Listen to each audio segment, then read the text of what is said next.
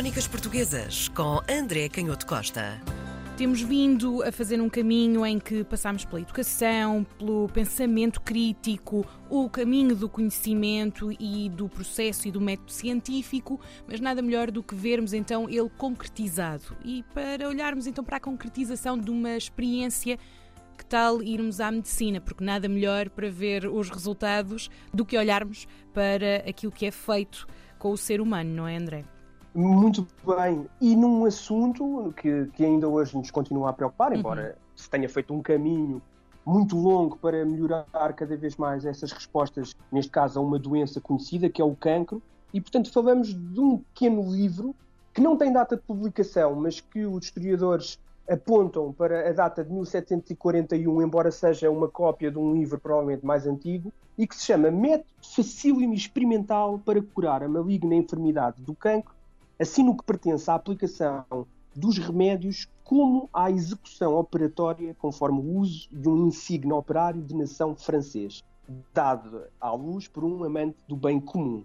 É muito interessante porque o próprio título, como vês, é já um programa, claro, é um método fácil e experimental para curar problemas de cancro, e vamos ver que o exemplo que é dado é um caso muito concreto do cancro da mama, que era especialmente hum. difícil, doloroso e com consequências terríveis para, para as mulheres, que levava obviamente à morte, mas também se fala aqui de um aspecto interessante, que é o hum. facto do cirurgião ser denominado como um insigne operário, e Oi? nós percebemos logo aqui como havia uma diferença entre o médico e que o era, cirurgião. Que tinha já idade média, hum. que era alguém que estudava na universidade, que conhecia todos os autores antigos, e este cirurgião que muitas vezes não tem tanta formação uh, do ponto de vista do livro e do conhecimento dos autores antigos, mas isso às vezes acaba por ter uma vantagem. Porquê? Porque não estava tão influenciado negativamente por teorias que estavam erradas, mas como estavam nos livros antigos e como os autores antigos tinham uma autoridade inquestionável,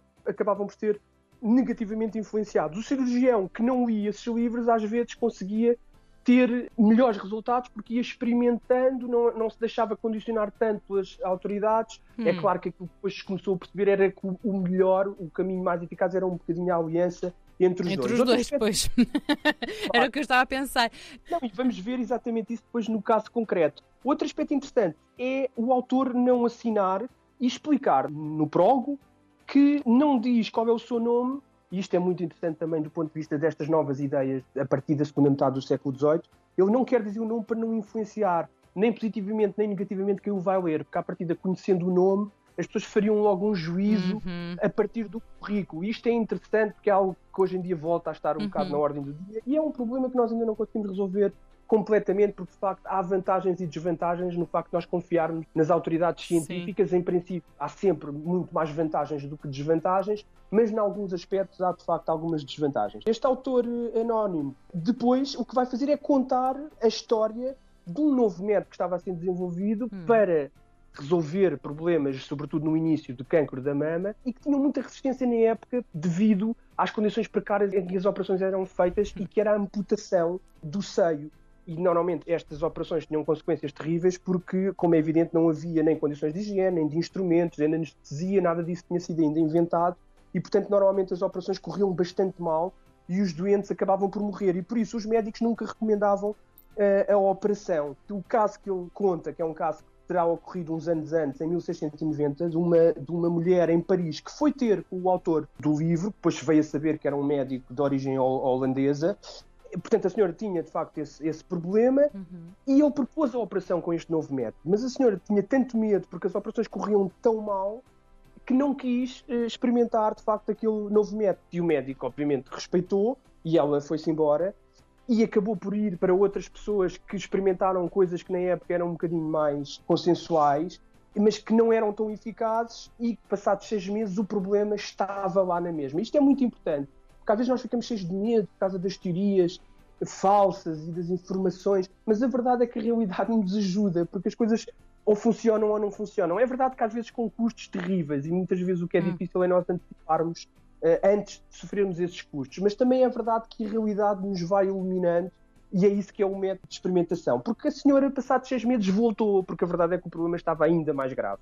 E então foi organizada uma operação com 40 cirurgiões em Paris, muitas pessoas da corte, os grandes de França, toda a gente se reuniu para assistir à operação. E porquê? Por razões que não eram propriamente muito positivas. Porque era um espetáculo de crueldade, no fundo, como diz o, o autor do livro. Numa longa operação, quer dizer, as pessoas esperavam ir ver gritos, sangue, desmaios, a morte da doente, enfim, não era uma coisa propriamente Credo. muito Prazeroso, recomendável. sim, sim. Mas, e, e terminamos co- com isto, o livro está disponível, é muito interessante para quem quiser ler, aliás, numa transcrição de um investigador da Universidade de Coimbra, eh, Rui Pinto Costa. A verdade é que a operação não correu segundo este prognóstico horrível que, pelos vistos, toda a gente na corte estava à espera. Antes, pelo contrário. Ou seja, a realidade, de facto, mostrou resultados completamente diferentes. E a, a operação não teve gritos, não teve desmaios, não teve efusão de sangue, e o autor diz que foi fácil, foi doce, foi leve. É óbvio que ele estar a exagerar um bocadinho, não terá sido assim uma coisa tão doce e leve, mas a verdade é que a senhora sobreviveu, não houve de facto essa carniçaria, como ele diz, e esse- esse- esses resultados terríveis que eram comuns nas operações.